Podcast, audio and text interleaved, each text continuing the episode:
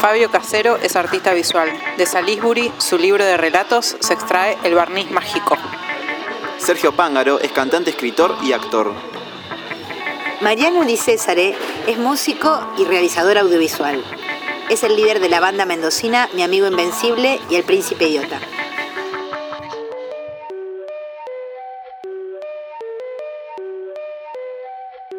Quien ha trabajado en una pinturería como yo sabe que las pinturerías, las ferreterías y los negocios que venden artículos para sanitarios comparten una profusa mitología de la que muy pocos trabajadores que no sean del rubro deben haber oído hablar. Entre la larga lista de pintorescos y originales mitos, el bulón de Lemuria, la grampadora de infinitas grampas, la bacha milagrosa del apóstol Felipe, el rodillo de los conjuros, la masilla estranguladora, la tenaza de una sola pieza,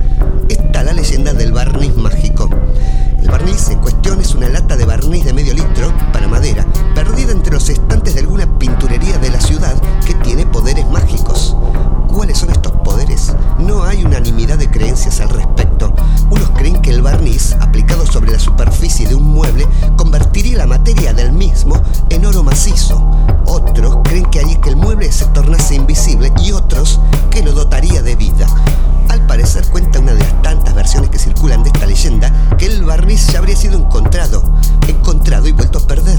Se dice que un hombre entró un viernes a últimas horas de la tarde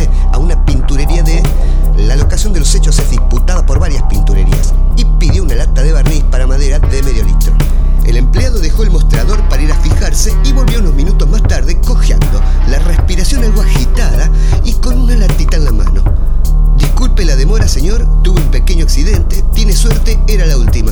Dicho esto, el empleado sacó un trapo y limpió la lata que estaba cubierta de polvillo. El hombre compró el barniz, ni bien salió, las luces se apagaron y el negocio cerró. Al llegar a su casa se puso manos a la obra y comenzó a barnizar una sillita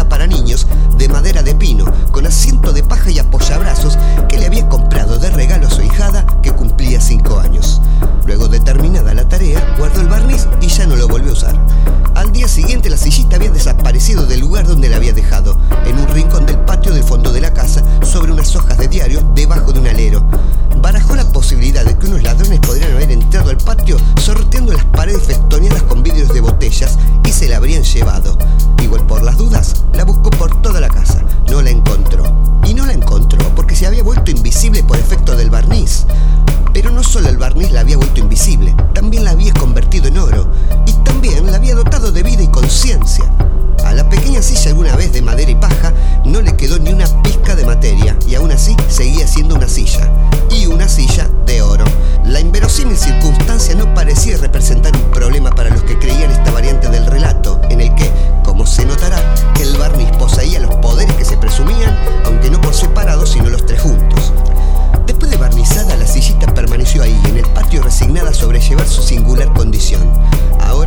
De sí misma, se daba cuenta de que existía una sensación maravillosa que nunca antes se había experimentado, pero antes, cuando no se daba cuenta, ¿había existido? se preguntaba. Sin embargo, la nueva conciencia adquirida le permitía comprender con amarga lucidez lo que eso implicaba, que había perdido su puesto y su utilidad en el mundo. No servía ni como silla ni como oro, y que siendo la única habitante de una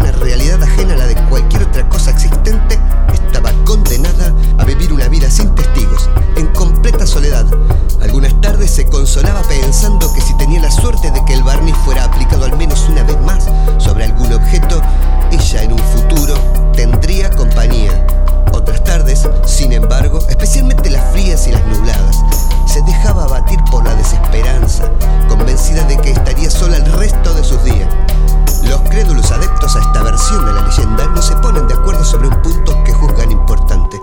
¿Qué tipo de vida le había otorgado el barniz a la silla? ¿La silla moriría o viviría para siempre? Es decir, ¿la silla era mortal o inmortal? Una vez le pregunté acerca de esta cuestión al dueño de la pinturería donde yo trabajaba y él me contestó que no sabía. La verdad dijo, si el barniz no se va a usar más, me da no sé qué, pobrecillita. En ese caso, preferiría que fuera mortal.